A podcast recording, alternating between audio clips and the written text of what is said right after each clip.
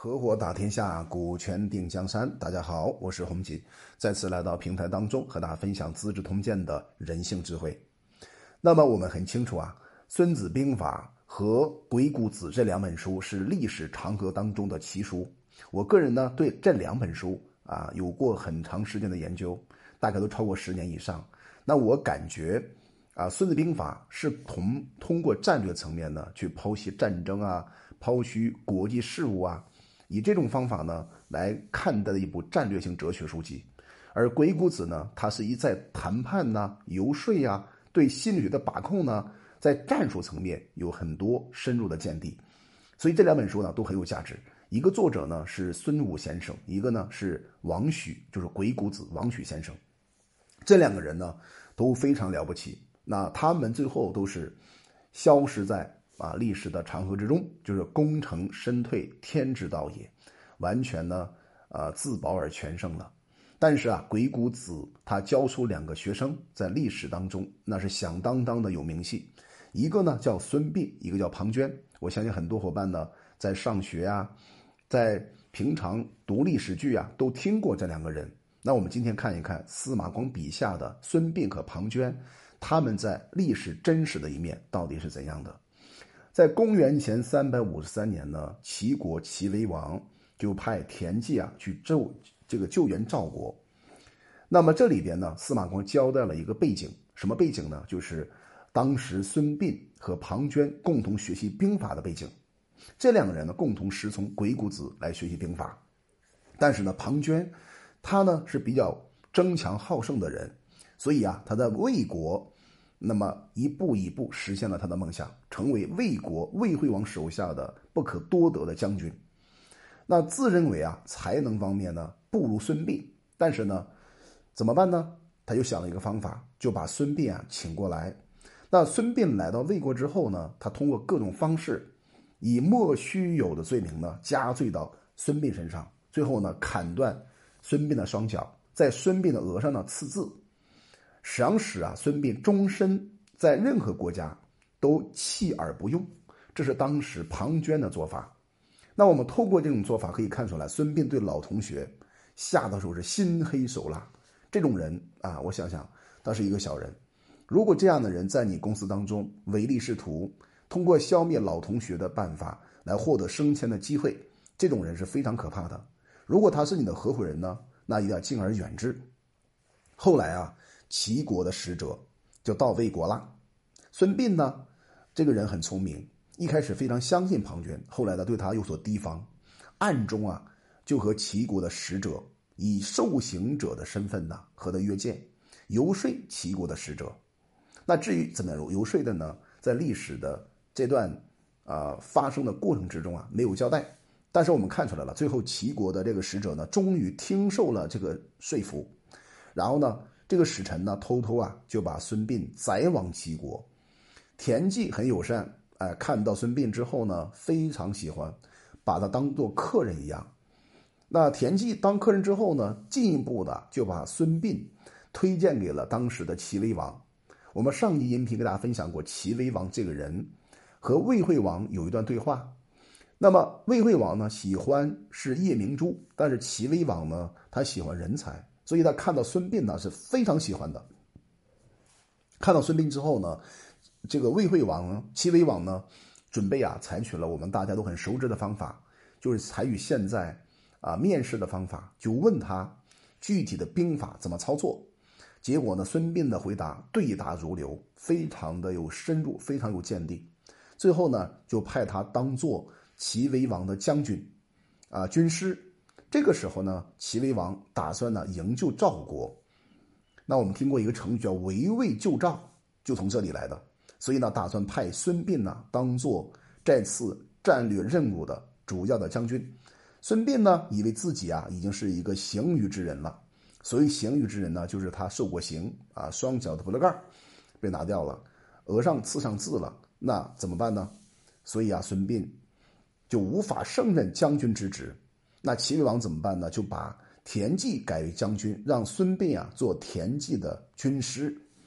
田忌呢，那在孙膑的整体策划当中，然后呢开始这场对啊围魏救赵的战争。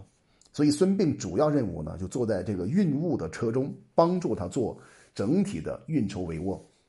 所以我们可以看出来啊，通过这段历史的真实描写，就表示一家公司要发展文官武将这两种人才，或缺一不可。或者我们讲，能够有人帮你打仗的，也有人帮你做妙算、做谋划的，这两个人左膀右臂啊，也是缺一不可。那我们看看历史朝代当中。那些帝王身边总是有左膀右臂，左膀左膀呢是丞相，右臂呢是大将军。所以说啊，在战争时代，大将军要发挥作用；在天下和平的时候呢，哎，丞相就要发挥作用。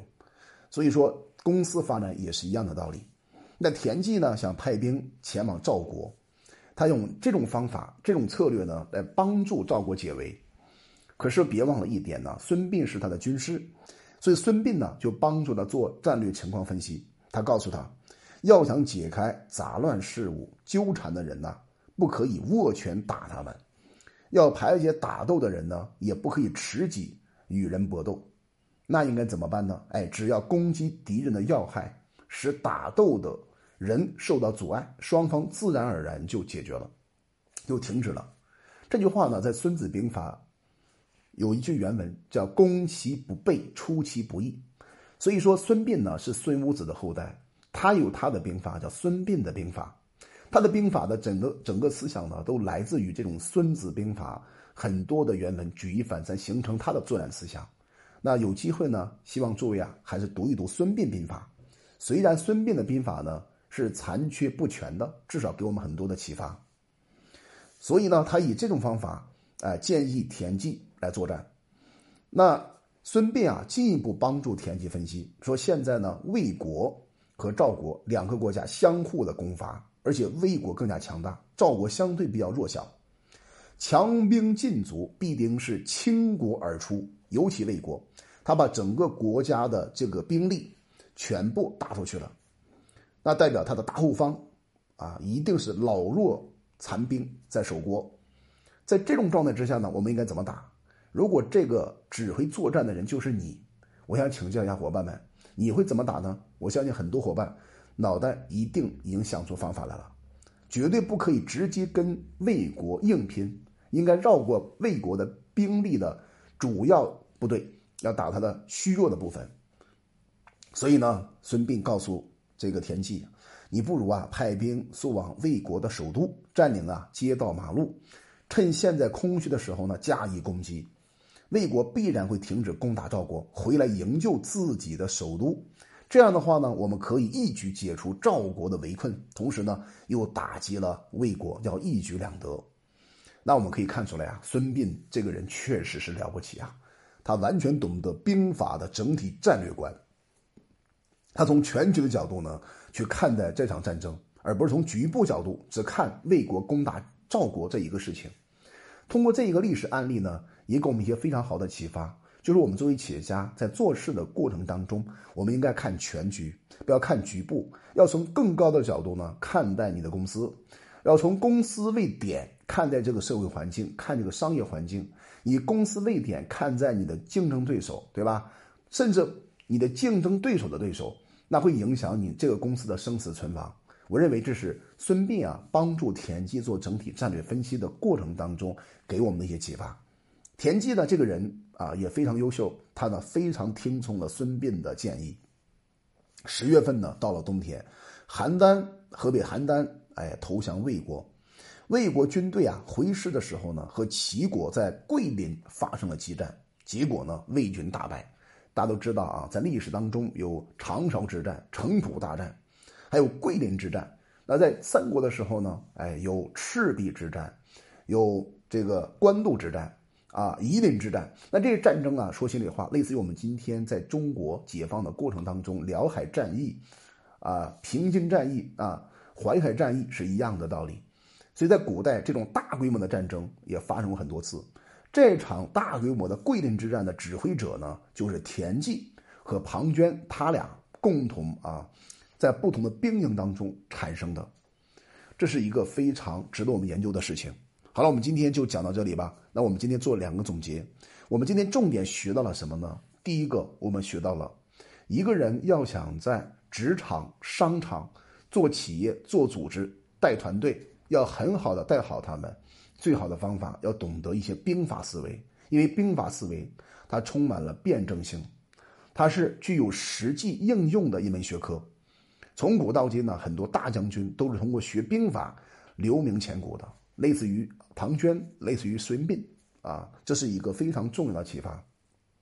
第二个启发呢，就是孙膑呢帮助田忌做整个战略战事的分析安排的过程当中，他完全符合为将的五德。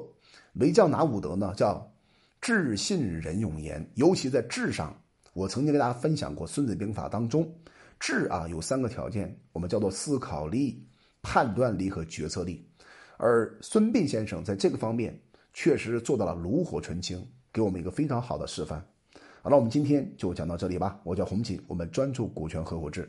在下一集当中，我们将看一看啊，那么他和孙膑之间啊，在司马光的笔下又发生了怎样的转变？